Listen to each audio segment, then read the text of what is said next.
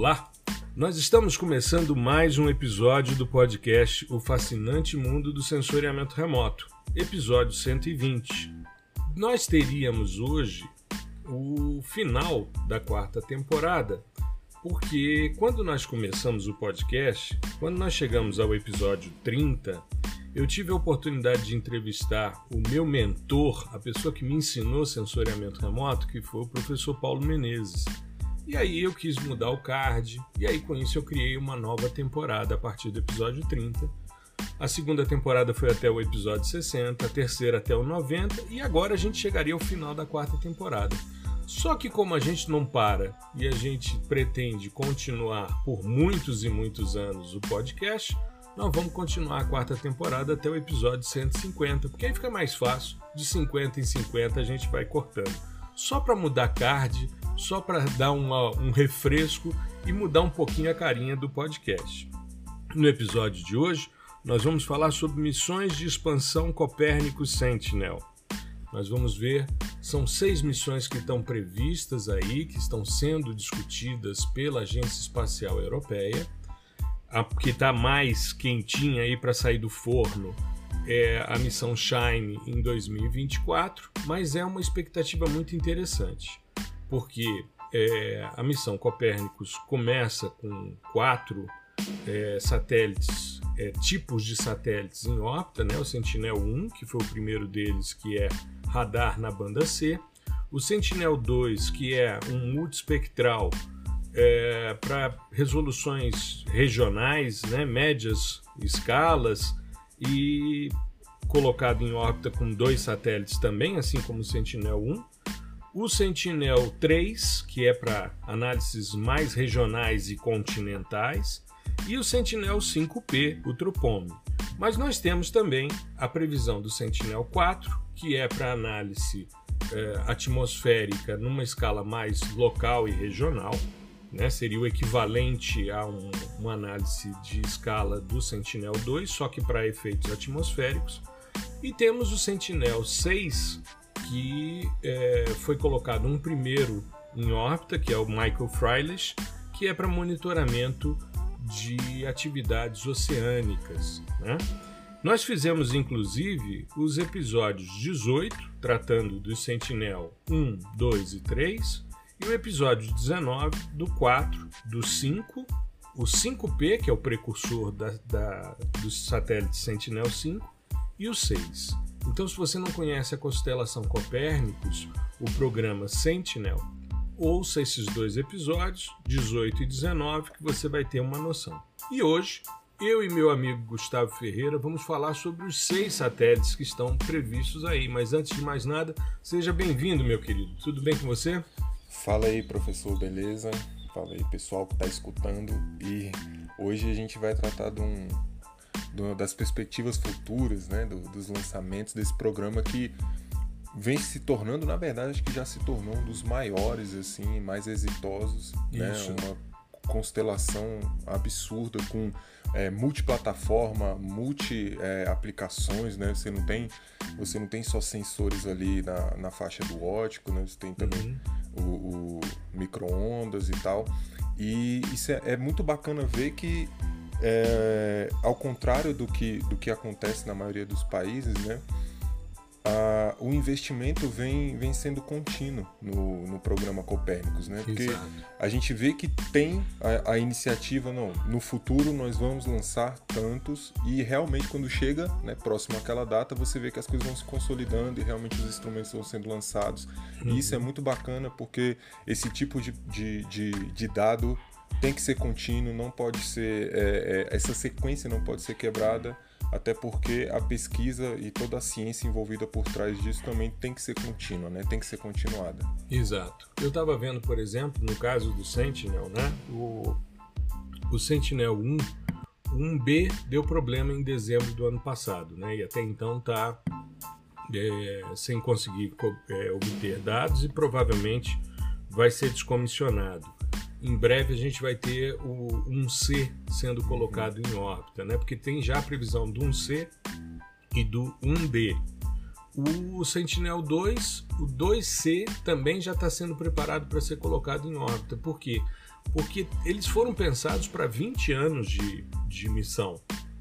Então a gente tem aí a continuidade. E eles estão expandindo. Recentemente, a, a, a Agência Espacial Europeia né, divulgou o projeto Biomass, que vai ser um sistema é, bastante audacioso de monitoramento é, de vegetação. A expectativa deles é que eles façam um censo durante cinco anos de todas as árvores do planeta. É extremamente audacioso, mas é. eles querem fazer isso, inclusive na banda P. E, e eles também são os responsáveis, né, Gustavo, pela popularização do, do SAR, se a gente for pensar dessa forma, porque Exatamente. são os primeiros dados gratuitos. Então as pessoas Sim. começaram a trabalhar com radar mais recentemente, de forma mais popular. As demandas por processamento e por compreensão de sistemas SAR têm sido cada vez maiores porque é, os dados hoje são gratuitos. Eu me recordo em 97, olha como isso é velho, hein? Em 97, cara, eu fiz um treinamento sobre radarsat. Isso, puxa, há, há muitos anos atrás, ou seja, é, eu estava nesse período aí, final dos anos 80, aliás, final dos anos 90, é, no laboratório a gente já tinha colegas trabalhando com GER, né? com GERS, uhum. que era um, um, um programa que era americano e japonês, para trabalhar as questões de radar, mas era sempre aquela coisa proibitiva, era que nem dado spot. Você sabe que existe, mas você não tem acesso porque é muito caro, você precisa ter um projeto grande para subsidiar, né? E agora a gente vê aí não só a melhoria dos sistemas é, de microondas, não só os sistemas ativos, como também os passivos, né? Você tem radiômetros aí sendo é, pensados mas sempre dentro de uma perspectiva do acesso ao dado. E isso é muito legal, né? É, não, a, a, é inegável, assim, não tem, não tem nem discussão quanto à disseminação dos dados de radar de abertura sintética, né? Uhum. É, o, o qual o quanto foi é, significativo assim o lançamento do Sentinel-1 nesse Exato. nessa seara aí né do conhecimento porque a minha geração principalmente pegou esse gap né do censuramento remoto por radar uhum. é, de frente assim a gente eu não tive nenhuma disciplina sobre isso né, na, na graduação então eu tive que né, correr por fora para entender e tal. Aprender, né? Pra Isso. E, e, e, calhou de quando eu entrei no, na pós, né? No, no mestrado, uhum. foi o lançamento, foi no, bem no ano do, de lançamento do Sentinel 1. Então, Entendi. assim, era uma coisa. Quando, aí veio a novidade, né? A, a, nossa, vamos trabalhar com o Sentinel 1, então que os caras estão lançando, vai ser gratuito, é, tem uma resolução temporal muito boa. Na época é, só tinha um A, né? Então uhum. era de 12 em 12 dias, mas isso já é maravilhoso pensando no, no, claro. no radar, né? Uhum. E, e aí veio essa novidade, esse boom, e acabou que uma, um, um, pessoal, né? Pelo menos eu estou falando da minha realidade, um pessoal que estava junto comigo no, no mestrado migrou, né? Do, dos seus é, projetos ali iniciais, eles migraram para a aplicação com SAR. Isso é muito bacana, porque você cria né, essa rede de conhecimento em torno do assunto, você acaba desenvolvendo metodologias novas né, de, uhum. de tratamento, de, de classificação, enfim e acaba disseminando mais esse conhecimento para as novas gerações. Exato, você amplia muito né, as perspectivas. Então, eu vejo que não só a, a, preocupação da ESA com essas missões de expansão da constelação Copérnico Sentinel, ela é muito mais ampla, porque continua dentro dessa filosofia de múltiplas plataformas, mas ao mesmo tempo uma perspectiva de você atuar em diversos sistemas sensores. E aí é uma coisa interessante porque isso vai ao encontro do que a gente vem pensando em termos de expansão também de formação né, dos nossos cursos, que a gente está propondo aí, estamos quase finalizando a gravação do curso Sistemas Sensores, que em breve vai ser disponibilizado para os estudantes. E a ideia é que as pessoas entendam os diversos sistemas sensores para saber que tipo de dado usar, principalmente porque os dados hoje estão disponíveis numa quantidade muito grande. Então você tem não só os dados de radar de abertura sintética, mas você tem dados hoje disponíveis gratuitos de é, sistemas hiperespectrais. De sistemas laser, fora os multispectrais, né? os termais. Então, isso é uma perspectiva muito interessante para a gente poder trabalhar. Sim. Bom, vamos começar a conversar um pouquinho sobre esses seis sistemas que estão sendo previstos. Eu queria só explicar para a nossa audiência que ainda não tem data de lançamento é, prevista, ou seja, tem uma, uma janela temporal aí, né, pensada, e nem tudo está definido. Por exemplo, tem sistemas sensores que eles dizem, ah, nós teremos de tantos a tantos é, canais multispectrais ou de tantas e tantas bandas para cobrir tal faixa do espectro. Nós ainda não temos essas definições, porque isso foi divulgado muito recentemente. Mas a gente pode começar falando sobre o Chime. O Chime é um, um, sistema, né? é um acrônimo para Copernicus Hyperspectral Imaging Mission for the Environment, ou é, um, uma missão de imagiamento hiperespectral Copérnicus para ambiente. Ela é voltada para a compreensão das propriedades de solo, para a saúde de culturas, biodiversidade, qualidade de água, ou seja, tudo aquilo que o sensoriamento remoto hiperespectral trabalha, né? dentro de uma perspectiva de um, mais ampla, né? que seria a segurança alimentar e o manejo de água, que seria uh, eles propuseram nessas expansões quatro grandes objetivos: né? combate às mudanças climáticas, segurança alimentar e manejo de água, monitoramento de superfície e de recursos naturais né, e salvaguarda do Ártico, né, do, do, do, Oceano Ártico e de sua calota polar. Né? Então, dentro dessa perspectiva, são seis sistemas sensores. Esse Shine, ele me chamou muita atenção, Gustavo, porque é, ele tem uma característica que os outros hiperespectrais orbitais costumam ter dificuldades, que é uma alta relação sinal-ruído. Quando você pega o Prisma, por exemplo, que os dados estão disponíveis, da Agência Espacial Italiana, que é muito legal, você tem uma relação sinal-ruído na faixa do infravermelho de ondas curtas mais baixo do que na faixa do vinil. É normal isso porque uh, o, o Venir você tem detetores de, de silício que são mais estáveis e funcionam a temperatura ambiente. Já os de antimoneto de índio, que é o que normalmente eles usam para uma parte do, do, do venir e principalmente do suor, né, eles precisam trabalhar no que é chamado de plano focal frio, porque esses detetores trabalham sempre a temperaturas negativas. Então você precisa resfriar e a chance de você ter ruído né, junto ao sinal é muito grande. E o, o Shine tem o seu sensor, a sua missão de imagiamento hiperespectral. Ele tem também a previsão de dois satélites. Então você vai ter uma revisita de 12,5 dias, é o que está previsto. E ele cobre a faixa do espectro óptico refletido, ou seja, de 400 a 2.500 nanômetros, com bandas de 10 nanômetros de largura a meia altura, né? que é como você define a resolução espectral. Uma resolução espacial de 30 metros, o que é bem interessante quando você pensa em sistemas que estão a 700 quilômetros de, de altitude, né, numa órbita que normalmente está o Landsat, o próprio Sentinel-2, enfim. Ele tem uma, uma acurácia radiométrica muito alta, né, pelo que eles estão prevendo.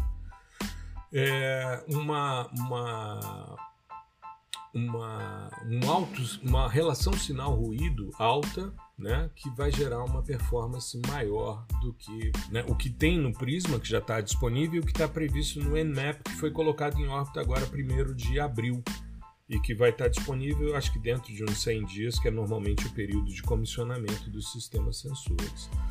Então, a previsão do Chime é 2024 para ser colocado em órbita, ele já está mais próximo do que seria a, a estrutura de, de lançamento, né? E ele, como todos os sistemas da, da ESA, vai ser distribuído também é, já com correção atmosférica. Então você vai ter produtos, tanto produtos de, de radiância né, no nível do sensor, como também você vai ter produtos é, corrigidos sob o ponto de vista é, radiométrico e mais especificamente atmosférico. O que é interessante é que ele foi testado pelo CRIS-Proba, que é um sistema hiperespectral da ESA, né? pouco, é, pouco utilizado por nós, mas é um sistema gratuito que está disponível, mas uh, ele é mais ruidoso né, do que o que se espera para o Shine. E também o Everest, que é o hiperespectral transportado, né, aerotransportado do JPL, que eu fiz o meu doutorado com esses dados. E eles estiveram é, fazendo simulações né, do que seria uh, os dados do Shine. O que é interessante quando a gente trabalha com hiperespectral é que a gente pode simular o sistema sensores, seja multi ou hiperespectral, desde que você tenha né, as funções de, de ganho né, dos detetores, as funções dos, dos, das bandas, né, como é que elas vão funcionar, qual vai ser a largura, a meia altura e de quanto a quanto ela, ela varia, né, que é o que a gente chama de função de resposta espectral. Então, se você tiver essas funções de resposta espectral, que são dados, que é a distância né, do pico de uma banda para o pico de outra banda, a, a subsequente, né, e a largura a meia altura. Com isso, você define um novo sistema sensor. Então, o grande barato de você trabalhar com hiperespectral é que você pode simular outros sistemas sensores, desde que estejam na mesma faixa e você tenha essas funções, né? Então, esse é o primeiro grande sistema sensor que a gente vai ter dentro dessa, dessa estrutura né, do, da expansão, das missões de expansão Copérnico Sentinel. E, e, e com relação a, aos sistemas de microondas, Gustavo, o que, que eles estão é, pensando? No, na nossa divisão aqui, eu fiquei com, com aqueles que são é, da faixa das microondas, né? Uhum. E isso é três, três de cada, né? três é. do, do visível ali, do infravermelho, uhum. e três de microondas. Bom, é, o que eu vou falar aqui agora, é, o primeiro da minha lista é o CIRM, né? C-I-M-R, que é Copernicus Imaging Microwave Radiometer. Né? Uhum. Né? Então, o, o, a ideia do CIRM, novamente, né? Se a gente pensar que o, o, essa nova leva vem muito né, é, nessa questão da, das mudanças climáticas, né? então é, do monitoramento do, das calotas polares, né? então tudo isso está ligado à, à, à, questão de mudanças climáticas e uhum. o CIRM ele vem nesse contexto de monitoramento, principalmente da parte é, do oceano. Né? Sim, então, sim. basicamente é, o, o, o CIRM vai ser dividido, os produtos né, serão divididos em três. Então você, é, ele vai ser possível mensurar a concentração de gelo no oceano, né, a temperatura de superfície do oceano e a, a salinidade de superfície também do oceano. Tudo isso com, é, com base em, em, uma técnica de multifrequências, né? Então, multifrequências em microondas. Ou seja, a, a gente não vai ter só uma banda aqui né, de, de, de microondas. A, a previsão da missão é que seja colocado sensores na banda L, uhum. banda C, banda X, banda KU e banda KA. Né? Duas então bandas que já não são muito utilizadas, né? Exatamente. Atualmente, né? E ela, é até porque elas, uh, a KU e KA não têm um, um, altíssimo poder de, de penetração né, nos alvos que é Exato. é um, um, um, Tem mais frequência, mas menos penetrabilidade, isso, né? Isso. É diferente que... da banda L, né? Exatamente. E essa, essa característica ela é bem quista né? no, no, nos sensores de, de microondas, mas aqui no caso, como você quer avaliar superfície, né? Você quer uhum. aquela casquinha ali de, de gelo que fica no oceano, então vem bem a calhar. E se a gente pegar, pegar a tabelinha aqui, aquela tabelinha famosa com resolução espacial, uhum. é, a gente vai perceber que a resolução ela é um pouquinho é, grosseira, assim, né? Porque a gente está acostumado no, no, no radar. Então a gente tem, por exemplo, então, para a concentração de gelo no oceano, nós temos 5 km. Né?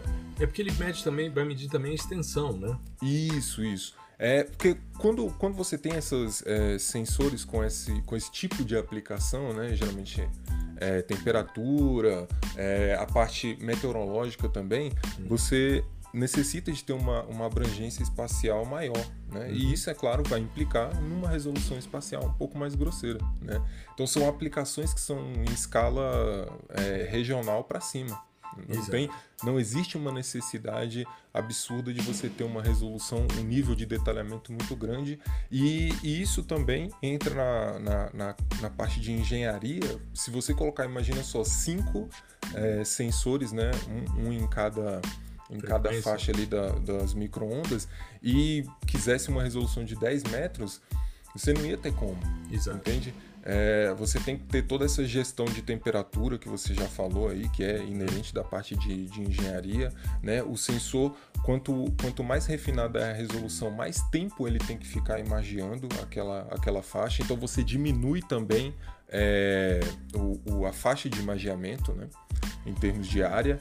E, e, isso tudo inviabiliza esse tipo de estudo. Então nós temos 5 km para a concentração de gelo no oceano, 15 km para a temperatura de, de superfície do oceano e 5 km para a salinidade também. Uhum.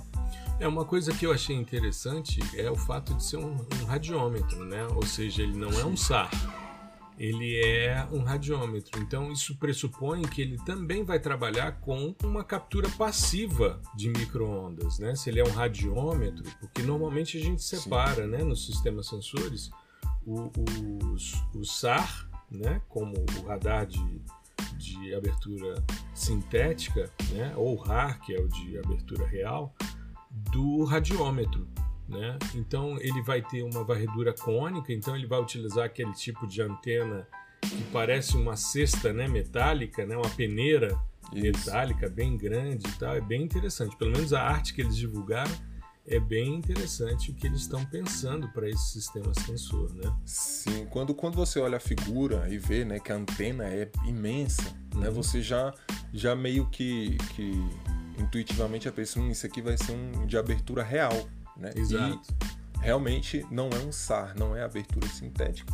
Você tem a captura da, da, da do, do, sinal, né, da emissão da radiação é, na faixa das microondas e é feito por abertura real. Uhum. Também por isso, né, claro, quando a gente tem sistemas de abertura real, é, a resolução espacial também fica muito mais prejudicado do que os de abertura sintética, né? já que o, o procedimento de simulação de abertura, né? procedimento de, de o é algoritmo para você né? criar é para você criar abertura sintética uhum. é justamente para melhorar a resolução exato exato porque senão você teria que ter uma antena imensa é, né? para ter 10 metros de resolução exato então com uma antena menor você simula por isso você sintetiza né, essa abertura para simular uma antena muito maior do que realmente ela é, né? Sim. Exato.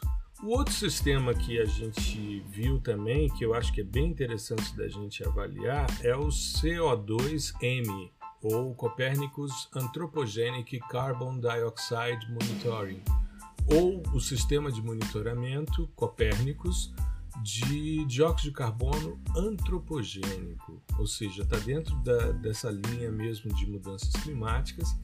Vai ser um sistema de monitoramento não só de, de CO2, mas também de metano, decorrente de atividades humanas. É, o, o, CO2 atmosférico é relativamente fácil de ser medido porque ele tem uma feição espectral muito nítida em 2 micrômetros, que é muito interessante de você poder avaliar né, essas questões. Mas quando você pensa em metano, o metano tem feições muito pequenininhas. Eu falo porque tem trabalhos que são feitos com hiperespectral para monitoramento de metano e é algo bastante complexo, né? Mas é, eles estão aí com uma perspectiva muito interessante de um erro sistemático inferior a meio ppm, ou seja, 0,5 partes por milhão do volume. Isso é bastante interessante em termos de análise. Uma precisão de 0,7 ppm para áreas de vegetação. Né? Então, eles querem fazer uma verificação com muita acurácia. e eles estão analisando pela perspectiva que eles querem avaliar a partir desse sistema CO2-M, é, né, que seria o sistema de monitoramento, eles querem também fazer análises de dióxido de nitrogênio troposférico. Então, tem muita coisa interessante. Já tem uma expertise instalada com o Sentinel, com o Tropome, né, o 5P, só que para escalas regionais muito generosas, e eles já tiveram muito êxito. A gente viu aí uh, os trabalhos que foram feitos durante a pandemia mostrando a redução né, desses, desses gases é, decorrentes de atividades antrópicas e com isso uh, eles conseguem fazer uma leitura bastante interessante. O que é legal é que eles vão ter análise de dióxido de carbono sendo medida na faixa de 747 a 773 nanômetros depois, no que seria o suor 1 ali, entre 1590 e 1675 nanômetros. E depois, essa feição mais significativa de 1990 a 2095 nanômetros, onde você tem a principal feição de, de CO2 atmosférico. Então, bem interessante o que eles estão pensando. Eles vão ter uma banda no NIR, uma no suor 1 e uma no suor 2 para esse tipo de observação. E vão se basear na profundidade de feição, o que é bastante esperado se você quer medir a intensidade de um componente atmosférico. Mas como a gente viu, é, tem os documentos de descrição dos sistemas sensores, mas ainda é, com uma expectativa de como será, enfim, né? a coisa vai caminhando nesse sentido. E com relação ao, ao radar mesmo, o Rose L, o que, que, que, eles estão pensando, Gustavo? Então, esse é. Assim, é mais, é mais a nossa praia, né? Aqui, porque os outros são é, monitoramento da, das calotas, né? Do gelo no oceano aí. O Rose, ele. Não, mas a ele... gente está acostumado com isso aqui no Brasil, né? Trabalhar com neve. Ge gelo, né? né? Gelo, essas coisas. Principalmente aqui no Cerrado. Exato, exato. Ou no Nordeste. Tem demais. É. Aí o, o, Rose, ele, ele tem uma proposta muito parecida com o Sentinel-1, né? Inclusive no, no, no documento diz que é, o Rose, os dados do Rose servirão para cobrir os gaps do, do Sentinel-1 quanto à penetrabilidade, né? Porque Exato. Rose é banda L. Uhum. Certo? Então ele tem um maior poder de, de penetração nos alvos, na superfície, e, e ele tem essa, essa característica, né? Tanto na, na quando você entra assim na página da missão quanto no documento uhum. é, é, bem destacado isso ele vem com o intuito de coletar dados é, adicionais né para você ter informações adicionais ao Sentinel-1. Uhum. É, então, é, é, o monitoramento, é, é, o propósito, né, é multi. Então, você tem tudo que é envolvido ali, a observação da, dos fenômenos, fenômenos em superfície terrestre, mas na banda L, tá? Então, provavelmente aqui não tem, ao, é, nos documentos não tem muito específico o que, o que vai ser em termos de resolução espacial, mas deve ser algo próximo ao Sentinel-1, né? Isso. Visto que a, a, no, no, a todo tempo eles citam essa correspondência com o Sentinel-1 uhum. e sendo na, na, na, banda L, a gente tem que, que ter esse cuidado de. Porque geralmente as pessoas acham, ah, então banda L ou banda P, eu vou simplesmente é, ignorar a vegetação, né? Ele vai obliterar a vegetação e vai me trazer tudo aquilo que está no solo. Né? Então é vai assim. ser. Não é bem assim você tem áreas é, florestadas que, que, onde os indivíduos são é, de grande porte. Então você tem árvores que têm um diâmetro de é, 10 metros, né, é, 20 metros, e nem banda L vai, vai, vai conseguir penetrar, ou banda P. É claro que nos galhos ali, tudo bem, tranquilo, nas folhas também você tem essa penetração. Agora, na parte do tronco, é um pouco mais difícil, né? E isso não quer dizer que é ruim. Você tem estudos, né, estudos de biomassa é, que, que utilizam dessa informação, banda L, banda P, né? E se você tiver alguma forma de integrar esses dados aos dados da banda C do Sentinel-1, você é, dá mais robustez ao, ao, modelo, né? seja modelo de, de, de vegetação, né? em termos de, de comportamento espectral nas microondas, ou mesmo do solo, se você estiver numa área que permita essa penetrabilidade, uhum. é, de áreas inundáveis também, isso é muito importante, porque banda L é, também tem uma intimidade maior com, com propriedades dielétricas do que do que banda C, né? Exato. E esse é, é, o que me deixou mais é, animado, assim, como, como você falou, a gente não tem uma previsão correta né, da, da data de lançamento. De quando é? é? A gente espera aí que entre 2023 e 2024 né? Mas esse aqui me deixou bem animado por essa, é, essa possibilidade, né? essa potencialidade de integração com os dados Sentinel-1. Integração, é, integração de dados é um assunto que a gente gosta muito aqui. Exato.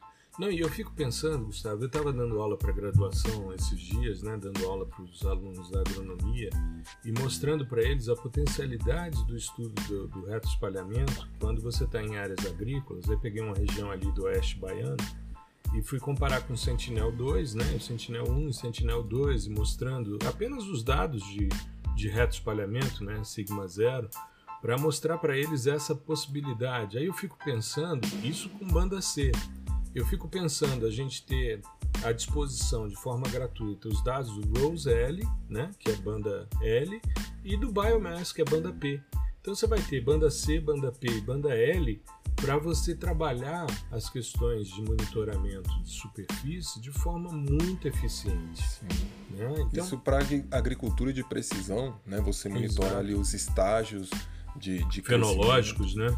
Pois é, Exato. e ter é, ter como monitorar em qualquer, em qualquer não, né? Mas quando o clima, as condições climáticas são um pouquinho adversas também, é muito bom, porque você vai ter um dado robusto tanto na época da, da seca aí, quanto na época da, da chuva. Né? Você vai ter essa equivalência, né? o, o, o, seu conjunto de dados ele vai ser balanceado com, com relação às estações. E isso vai deixar o, o modelo muito mais preciso. Uhum. Então, para o pessoal que trabalha com agricultura de precisão, isso é, é maravilhoso. Né? E lembrando que para o cultivo, a, a penetração tanto em banda P quanto em banda L é, funciona, né? Você tem um, um, uma penetração de quase 100% aí, porque, claro, os indivíduos ali, a, a, as plantas, né? Milho, soja, feijão, você não vai ter um, uma, uma plantinha com, com o tronco né, de, de uma árvore. Exato. Então, você consegue ter essa, essa informação de, de comportamento do retroespalhamento né, em termos de penetração muito mais fidedigna assim, nessas áreas de agricultura. Exato. Bom, é, nós vamos ter também um sistema de alta resolução espacial e temporal de dados de infravermelho termal, que é o LSTM, né, que é o Land Surface Temperature Monitoring. O nome do sistema sensor é exatamente esse, LSTM.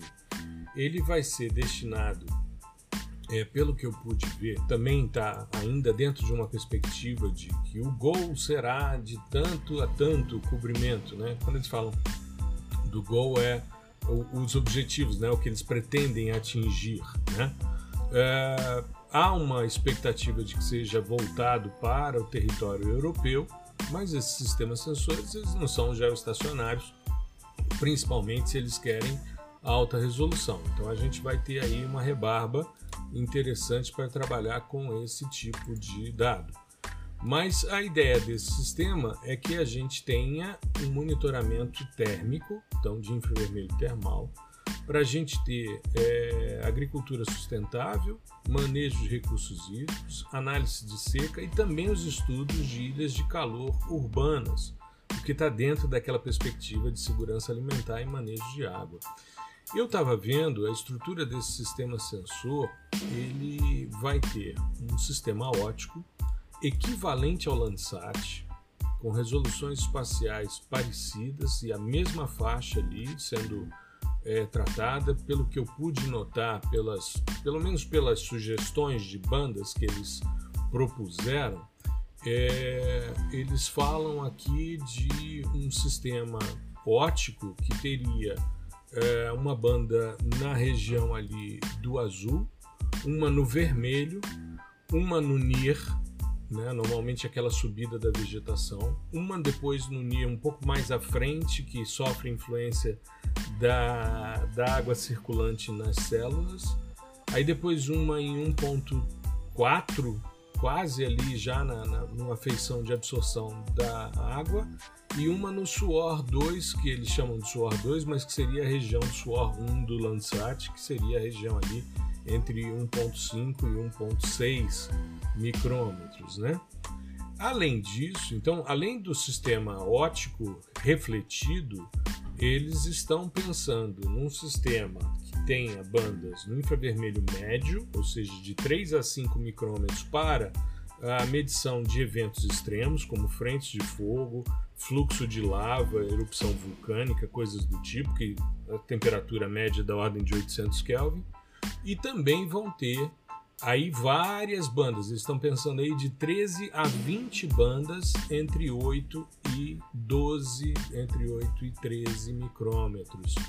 Que aí aquela região coberta pelo TIRS do Landsat, que é banda 10 e banda 11, que é de 10 até 11 e pouquinho micrômetros, ele seria expandido, ou seja, você teria um multispectral com muitas bandas para essas análises. É bem interessante. É, eles estão pensando também em resoluções da ordem de 30 a 50 metros, o que é normalmente problemático para dados termais, porque para você ter uma alta resolução, como você mesmo disse, você tem que olhar mais tempo para o FOV tem que ficar é, numa área menor, então a tendência é que você acabe é, superaquecendo os sistemas, então o sistema de resfriamento tem que ser muito eficiente. Normalmente os cryocoolers desses, desses planos focais frios de sistemas termais, eles estão a menos 200, 250 graus é, de temperatura para poder manter, são resfriados a nitrogênio líquido para poder manter os detetores que normalmente são de telureto de mercúrio cádmio é preciso você resfriar esses detetores, porque senão o que você está medindo é a, o comportamento térmico do detetor. Tem um vazamento né, de, de radiação, não, não de, de, é, de temperatura seria no caso. É mais direto, né? Exato. Então, pro caso do, do termal, tem que ser mais isolado ainda. Né? Exato, né? exato. Porque senão você tem os problemas do tipo crosstalk, né? Como aconteceu com o Aster. Você vê, o Aster na região do suor, que não é uma região tão quente como a região do, do termal, né? Em termos de uhum. necessidade de resfriamento, né? Você trabalha ali com seus detectores na faixa de menos 60 graus, por aí. E o, o Aster no, no, no sensor suor tinha um problema de vazamento do detetor da banda 4. Ele vazava em direção à banda 5 e à banda 9. Isso foi aumentando a temperatura interna dos sistemas. Quando chegou em abril de 2008, parou de funcionar porque superaqueceu e aí detona, né? Se os, se os detetores são fotossensíveis, né? porque os fótons que chegam excitam o material e isso se transforma em sinal elétrico. Imagine uma emissão de fótons generosa chegando sobre eles. Eles não suportam. Do lado, isso, assim, né? É, por isso eles precisam estar muito bem isolados, precisam estar muito bem resfriados. Toda vez que a gente fala de sistemas sensores, esses planos focais frios são sempre resfriados de forma muito significativa, senão o negócio não funciona. Né? E você não quer informação da temperatura do detetor, você quer a temperatura da superfície. Você quer que a sua temperatura cinética seja correspondente ao que você está vendo na superfície e não um defeito no sistema. Né? Então é extremamente importante esse tipo de, de análise, de leitura. Né?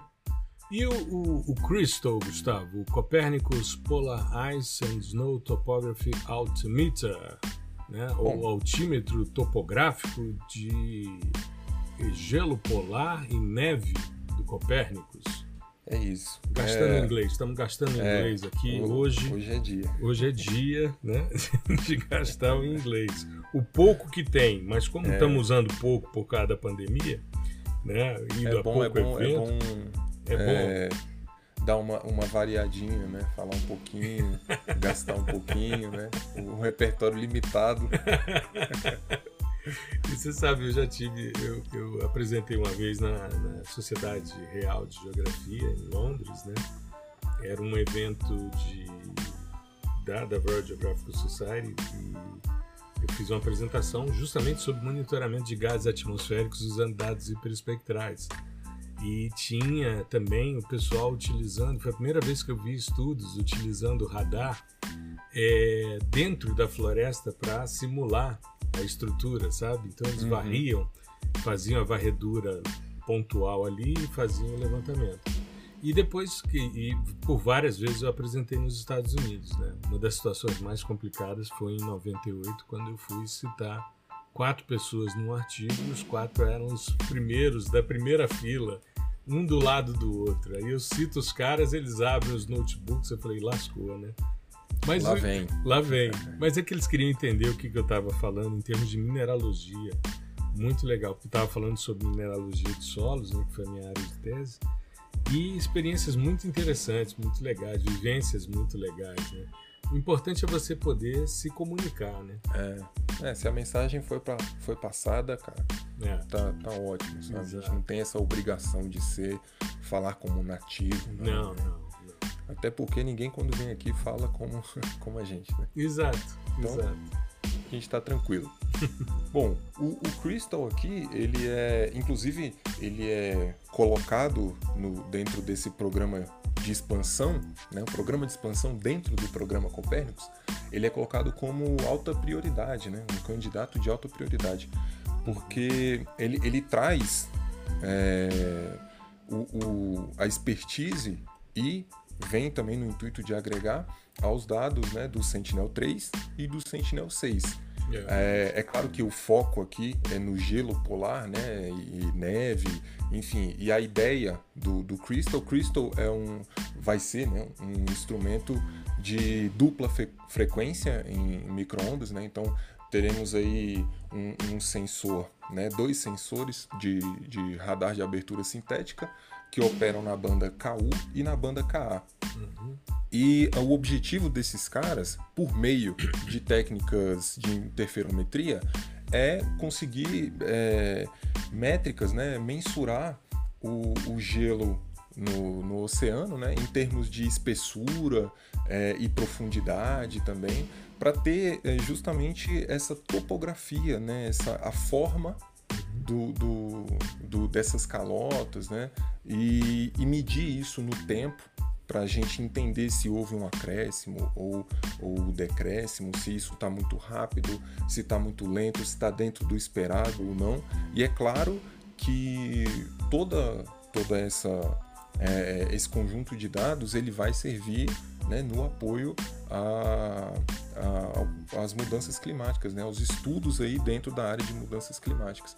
Então é talvez por isso né, tenham colocado alta prioridade porque esse assunto, né, é, é derretimento de, de, de, calotas polares, o monitoramento dessas calotas, né, isso é algo que já se fala é, desde assim do, do, da década passada, né, da retrasada, né, no monitoramento disso. E agora com, com mudanças climáticas aí mais cada vez mais em voga, eu acho que vem, vem na hora certa, né, quanto tem que ser lançado quanto antes, na verdade, o Crystal e além, né, é, voltando aqui para a parte de instrumentos, além do, dos sensores na banda KU e na banda KA, de abertura sintética, né, ao contrário do CIRM, que é a abertura real. É, nós temos também, que é aí onde tem a correspondência com o Sentinel-6 e Sentinel-3, nós temos um sensor de microondas é, passivo. Né? Então você Sim. não emite o pulso, você capta né, o, retorno. O, o, retorno depois Aliás, do... o retorno não, né? Porque você não emitiu, você, cap... você é, capta isso, a, a emissão. emissão. da superfície. Né? Exatamente você capta a emissão ali na, na, nas microondas e aqui é para é, monitorar o, o, a parte de coluna de vapor d'água, né? Uhum. No, no, nessas áreas aí de, de gelo, né? Oceânico e tal. E é, é, é legal essa vamos dizer assim, um sensor, um, um, um sistema híbrido, né? Você tem tanto o, o, passivo, né, quanto o ativo dentro da, da mesma da mesma frequência, da mesma frequência não, da mesma faixa, né, que é a faixa das microondas. No caso do, do sensor passivo, ele não delimita qual, qual vai ser a banda, né, o, que, o que me leva a crer que vai ser como se fosse um, um pancromático, né? Serão, serão várias, é uma faixa mais extensa do mais que a gente está né? acostumado. Né? É, talvez pegue aí mais de uma, é, uma banda ou até mesmo duas, né? Para a gente ter essa informação de vapor d'água. Né? E, e, esses são os, os, dois principais instrumentos. Né? Os outros são, são, vamos dizer assim, figurinhas carimbadas do, dos dos satélites, né, que é toda a parte de posicionamento, é, a parte de, de calibração também, né? Então você tem sensores de GNSS, mas isso é, é comum a todos os, os satélites. Mas ele, eu estava vendo na documentação do Crystal, é, eles falam também de um arranjo retrorefletor laser. Isso. Isso para análise altimétrica é extremamente importante. Então é uma integração também com o laser os laser scanners. É o LRA, né? É, o LRA, exato. E aí, é, usando o, o, SLR, que seria o Satellite Laser Ranging, né? a rede né, internacional para esse tipo de, de, esse tipo de, de, dado, né, o LRA, é usado por essa rede né, de, de lasers para esse monitoramento. Né? A gente tem uma quantidade muito grande hoje de sensores orbitais de monitoramento por laser de altitude, né, de altímetros, né, o que é isso, bastante interessante. Isso é muito legal, assim, em termos de, de é, mais da parte do, do sistema mesmo, né, mais da parte do sensor, essa é, o, o quão multipropósito está sendo, ou multi-instrumentos, né, na verdade, se a gente pensar em cada sensor né, que está embarcado dentro de uma mesma plataforma. Isso é, assim, não, não vou dizer que não era comum antigamente, né, nós temos Terra e o Aqua também, que tem uma infinidade de sensores assim para aplicações, aplicações diferentes, né? É, e no Copérnicos não era tão comum você ter plataformas, né, com várias cargas úteis, né, com vários sensores aí, é, multisistemas, vamos dizer assim. E isso vem é, é, ao encontro da necessidade do monitoramento, né, por conta das mudanças climáticas e também da evolução da, da engenharia, né, dos próprios sistemas sensores. Você tem sensores cada vez menores, né, mais embarcados e com, com isso você cria uma possibilidade de agregar cada vez mais sensores dentro daquele mesmo volume que você tinha há 10, 20 anos atrás. É, a miniaturização né, dos sistemas sensores permite que você coloque várias cargas úteis e aproveite o espaço. Né? Sim, sim. É que nem a questão do, dos lançamentos. Eu me lembro quando. Até hoje, né? Você vai fazer um lançamento de um satélite como o Landsat, você tem uma carga útil normalmente. Você vai fazer um lançamento como foi agora do Nmap, você tinha quarenta e tantos tipos diferentes de sistemas sensores.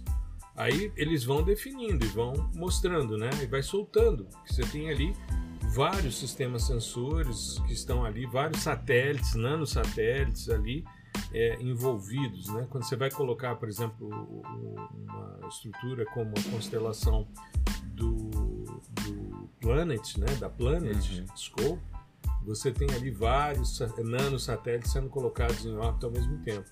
Então, são mudanças, né? Tanto da, das plataformas, que ficaram menores, e quando você mantém uma plataforma maior, você pode botar vários sistemas sensores, né? Então, me lembro, o Landsat, durante muito tempo, era só uma carga útil. O próprio Landsat hoje tem duas. O OLI e o TIR são dois sistemas sensores distintos. Né? Antes não, você tinha, por exemplo, no TM, você tinha as bandas do visível, do NIR, do SUOR e do TIR tudo junto no mesmo sistema sensor. Hoje não, são sistemas completamente diferentes, isolados e tal, Sim. que funcionam independentemente, né? E aí você tem essa possibilidade de usar mais de uma carga útil. Essa, essa parte, assim, é, eu, assim, eu digo de engenharia, porque é mais do como funciona né, a é. coisa. É, é, muito interessante, é muito, é, é, é muito interessante você ver a evolução. Isso. Né? A gente É, antigamente o, o, os sensores não, nem imagiavam, né? Você tinha sinais ali, é, os sinais, enfim, que, que, fossem de rádio, alguma coisa do tipo, mas que você interpretava só um número, você não tinha a, a imagem, né? É. O, o Sputnik era assim, né? Só um bip. Enfim, você tinha monitoramento da, da, da atmosfera que não tinha imagem, você não gerava uma imagem. Né? E hoje em dia isso é algo mais que comum. Todo mundo tem acesso, todo mundo consegue é, visualizar isso. As primeiras fotos, porque eram fotos muito espectrais do espaço, são de 1968 com Apolo 9. É a primeira vez que você tem uma imagem do azul, do verde, do vermelho, fazendo depois a possibilidade da composição colorida. Isso 1968. Quando a gente pensa a primeira imagem de satélite meteorológico, que é o TIROS 1, é 1960. Então, é, você tem aí em muito pouco tempo uh, o crescimento né, da tecnologia, das possibilidades que são múltiplas, são muito interessantes. Né? E, é, e é legal você entender isso, eu acho assim que é, é, uma, é, uma, é uma parte muito importante da nossa, da nossa formação, entender como que esse negócio é gerado, porque isso vai influenciar o que você vai utilizar lá na outra ponta, né? Uhum. Como você vai analisar esse dado. Né? Por que, que você está aplicando um algoritmo X num dado Y? Né? Porque o dado Y foi gerado daquela maneira. Né? Ele não, ele, enfim, o, o, o sistema é, que ele opera, a plataforma onde ele está operando funciona dessa maneira, nessa órbita, com esse, esse, tipo de, de, esse tipo de varredura, né, esse tipo de scan. Então você não pode é, deixar esse tipo de conhecimento para o lado. Uhum. Né? Deixar isso para lá e não, vou focar na imagem e tal. Você tem que saber como essa imagem é gerada também. Né? Você tem que saber o porquê. Ah, por que, que em, em geral você tem para imagens no ótico ali uma visão mais próxima do nadir e para os radares, né, para os sistemas radares é visada lateral, né? Visada lateral, né? É, você tem um porquê disso e, e se você não souber, isso vai impactar lá do outro lado, quando você for gerar seu resultado, for fazer sua análise.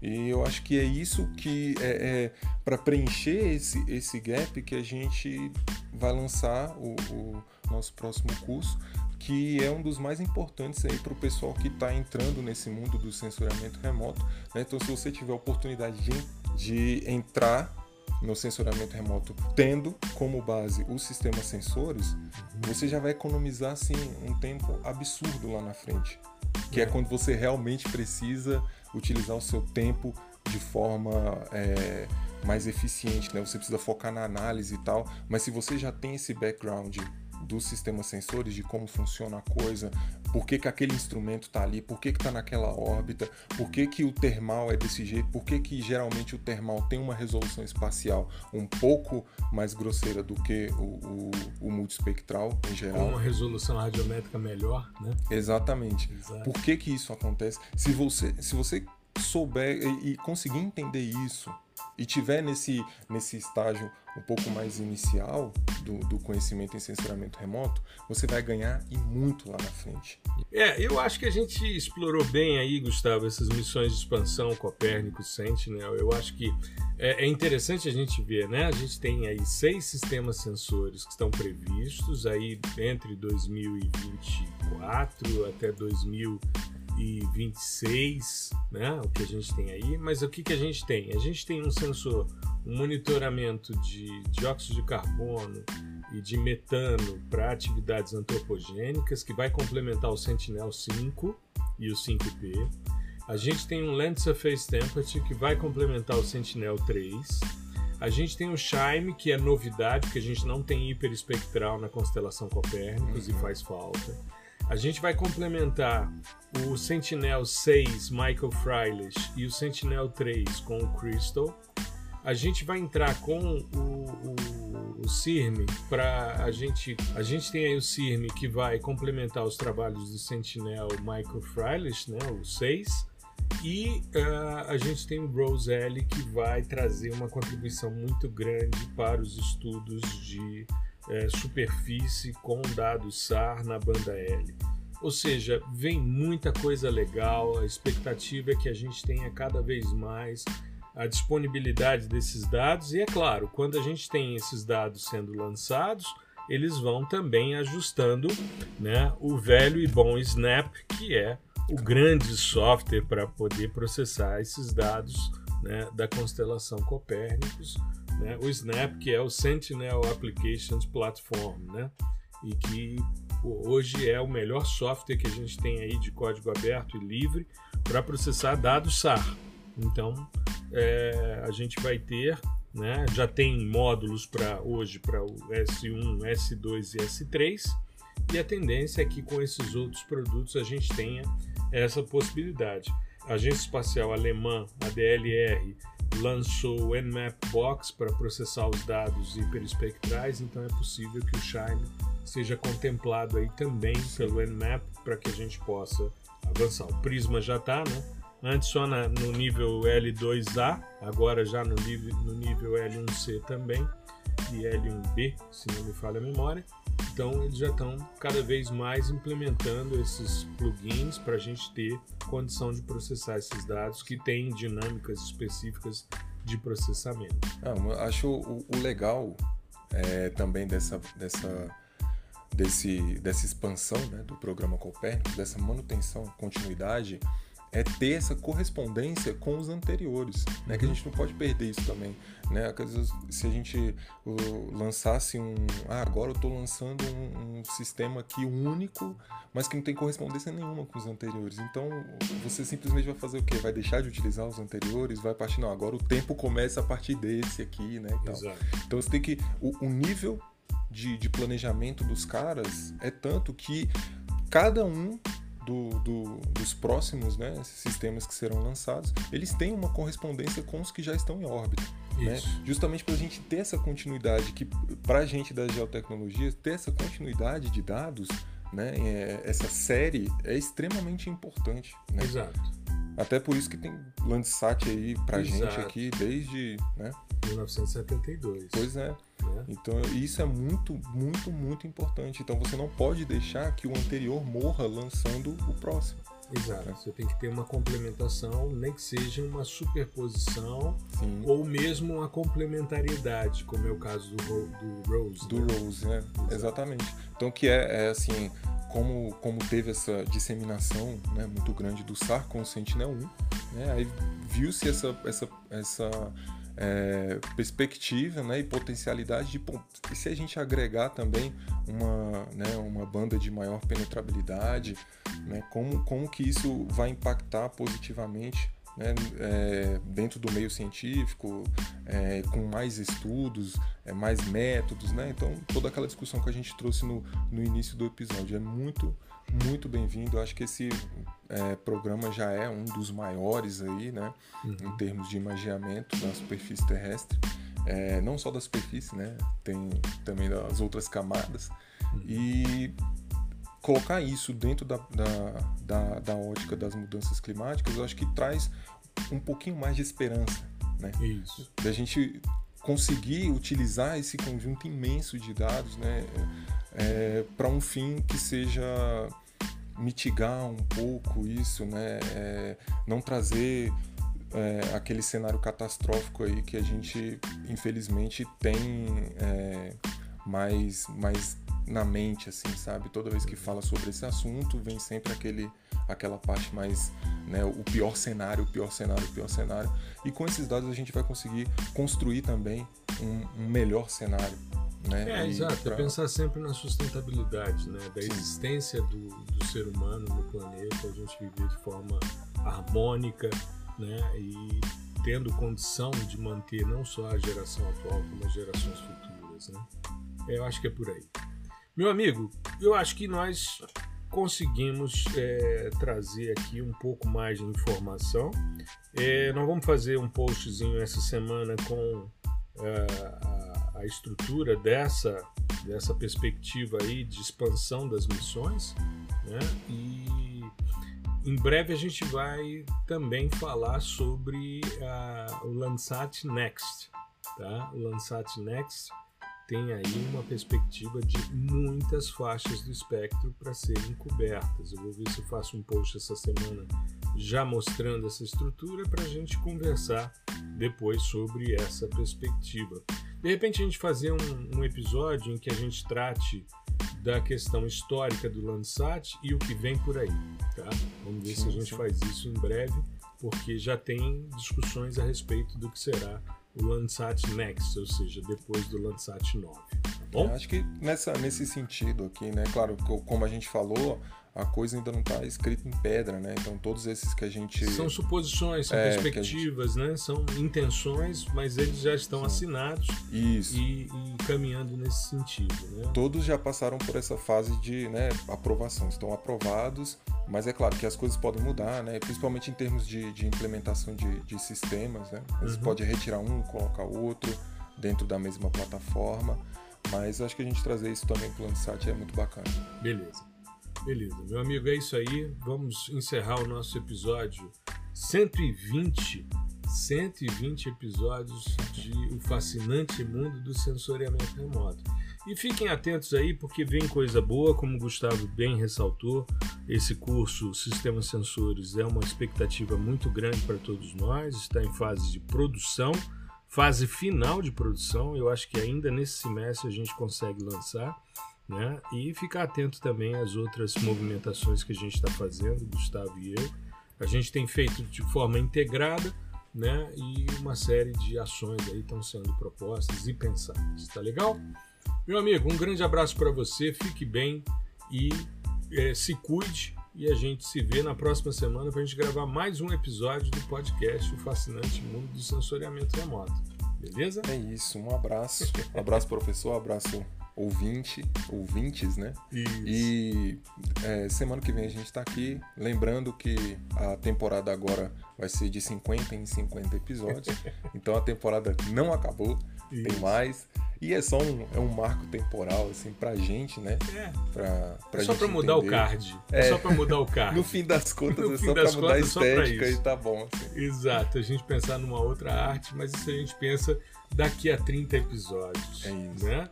Então, Fica mais gente, tranquilo. A gente acha que não, mas passa rápido a beça. Quando é. a gente menos espera. Hoje a gente estava falando de episódio 18 e 19, gravando 120, né? Então é isso. Meus amigos, fiquem bem, se cuidem. Uma boa semana a todos, vocês ouvintes, a você, Gustavo, também. Um grande abraço, tudo de bom. Tchau, tchau. Um abraço, tchau, tchau.